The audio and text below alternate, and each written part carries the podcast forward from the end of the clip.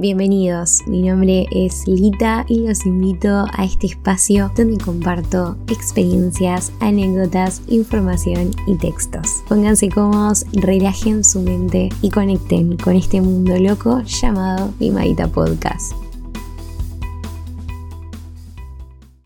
La suerte de encontrarte alguna vez y sentir que para casi todo hay solución. Canta Pato y yo me detengo a pensar, ¿suerte o destino? Te busqué, nos buscamos. ¿A qué le adjudico este encuentro? ¿A la casualidad? ¿A las ganas? ¿A mi esfuerzo? La suerte de encontrarte.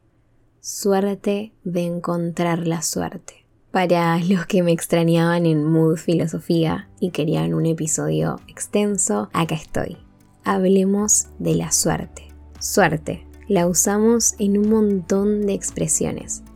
Vas a rendir un examen, vas a enfrentar alguna situación que te pone un poco nervioso, se te desea suerte. Vas a explicar un acontecimiento que no sabes cuál fue la razón real de que haya ocurrido, decimos tuve suerte, por suerte. La usamos todos, los creyentes, los ateos, los descreídos. Todos usamos a la suerte. Si queremos definirla, estamos en problemas, pero todos sabemos muy bien qué significa, algo que suele suceder bastante a menudo. La palabra suerte tiene historia. En la antigua Roma premiaban a los soldados con lotes de tierra, algunas parcelas eran más fértiles que otras, y para repartir estos lotes se usaba una especie de, dados que se llamaban sortis.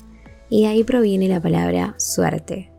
Había soldados que se beneficiaban con el resultado de la caída de los sortis y otros, por el contrario, se llevaban una tierra menos útil. Desde el comienzo podemos ver que la suerte está totalmente unida a las circunstancias que escapan de nuestro control ningún soldado podía interferir en el azar. Como así, tampoco nosotros podemos interferir en ciertos acontecimientos de nuestras vidas. Solo pasan y ya. La suerte queda ligada a todo lo que va más allá de la razón. Queda atada como a lo metafísico, a lo que no podemos controlar. Pero puede ser objeto de estudio. ¿Qué hacemos los que necesitamos más? Y acá abrimos camino a todo lo que puede ser la suerte. Hace varios días me quedé clavada en una oración que emitió un pasajero del tren donde viajaba. Es que yo siempre tengo mala suerte y me quedé atada a esa afirmación. Siempre mala suerte. Qué fácil es para el humano promedio tener una palabra que nos distancie de la responsabilidad tener mala o buena suerte y afirmarlo, es dar un pasito al costado de toda acción que pudimos haber realizado para estar en ese punto. Un ejemplo, me golpeé la mano, distraída, y me hice un moretón horrible. Qué mala suerte tengo, fue mi expresión.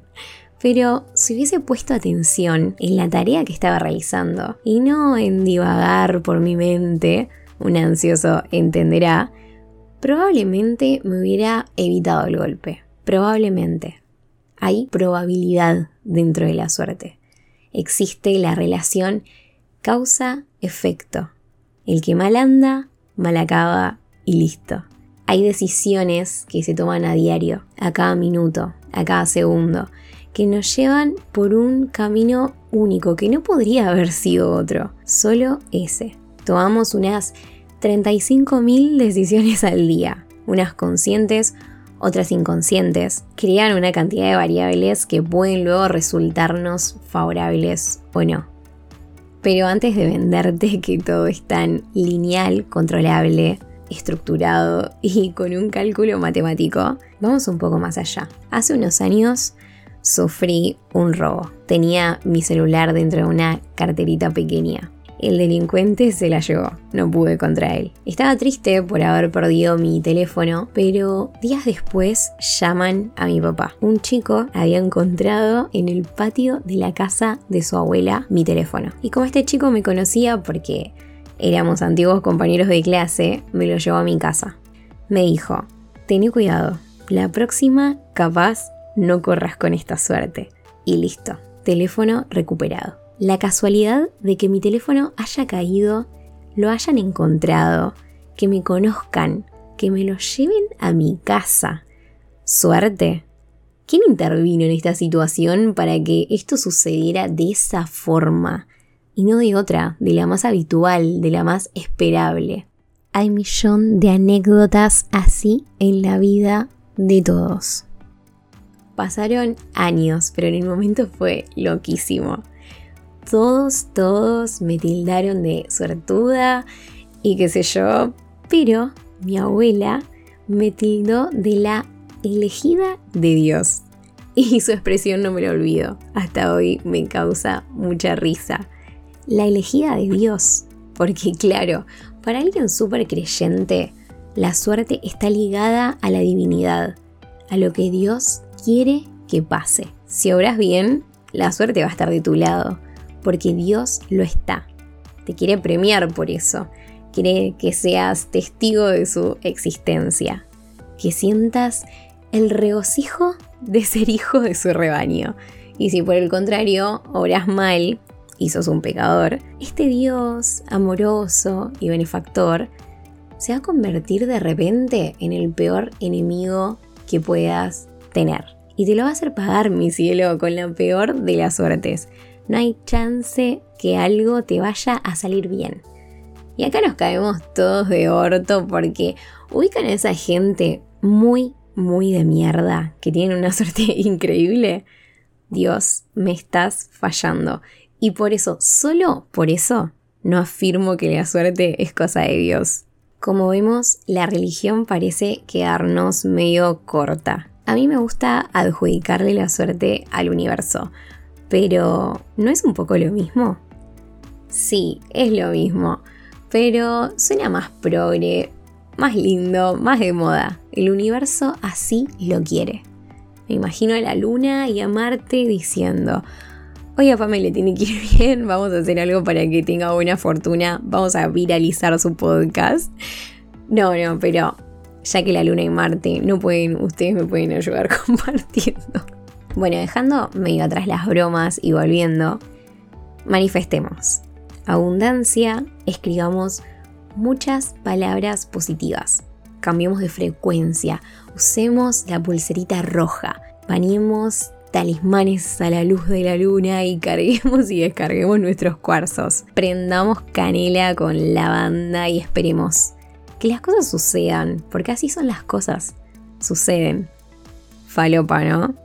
Pero amamos creer, amamos poner energía, atención, consumir todo esto porque es gratificante. Y al fin y al cabo, si nadie me lo puede explicar, ¿por qué no le voy a poner yo mi propia explicación? La suerte es como el amor, como la libertad. Nunca sabemos realmente cuál es el punto clave, el último la resolución final. Nunca vamos a terminar de entender de dónde, de cuándo, de cómo. Tengo la pulserita roja en mi mano derecha porque soy supersticiosa. ¿Por qué? Ni idea, pero acá estamos. La suerte está atada a un montón de factores que hacen que sea fácil su entrada a nuestras vidas y difícil su salida. Pero después de tanta zaraza, me dije a mí misma, pam, busca un paper. Algo, amiga, algo tiene que haber. Y sí, efectivamente lo hay, hay mucho. Pero resumidamente lo que encontré fue un poco más de argumentos que defienden la idea que les tiré al principio del episodio. Hay probabilidad, hay matemáticas, hay gente que transforma lo definido como malo en algo bueno. Realizan cambios de paradigmas, en el momento clave y así obtienen resultados más favorables y se sienten dichosos. Y los que no corren con esas ventajas, digamos que son los que se rinden ante una adversidad, los que quitan responsabilidad propia a lo que les acontece. Y así están, echando la culpa. A mí personalmente la matemática no me gusta. Me da una respuesta, me da un 2 más 2 es 4 pero siempre en mí queda esa pequeña lucecita de duda que me hace autopreguntarme, ¿existirá algo más? ¿Y para qué se enrolla uno tanto con la filosofía si no está dispuesto a dudar hasta de lo técnico? Que no significa pelearse a muerte con, con el saber, con el conocimiento, sino tener una alerta interna prendida por si acaso un día todo se pone al revés, todo es diferente. Encontré en Google la muerte más bizarra de la historia. Esquilo un filósofo escritor griego, que murió, ojo, de un golpe en la cabeza por una águila que, que volaba sobre él y dejó caer desde el aire una tortuga. Chavo Esquilo, mala suerte. Para ustedes, ¿existe la suerte o es mera probabilidad? Los quiero leer, por favor, acerquen sus respuestas y nos vemos prontito con otro episodio filosófico, quizás.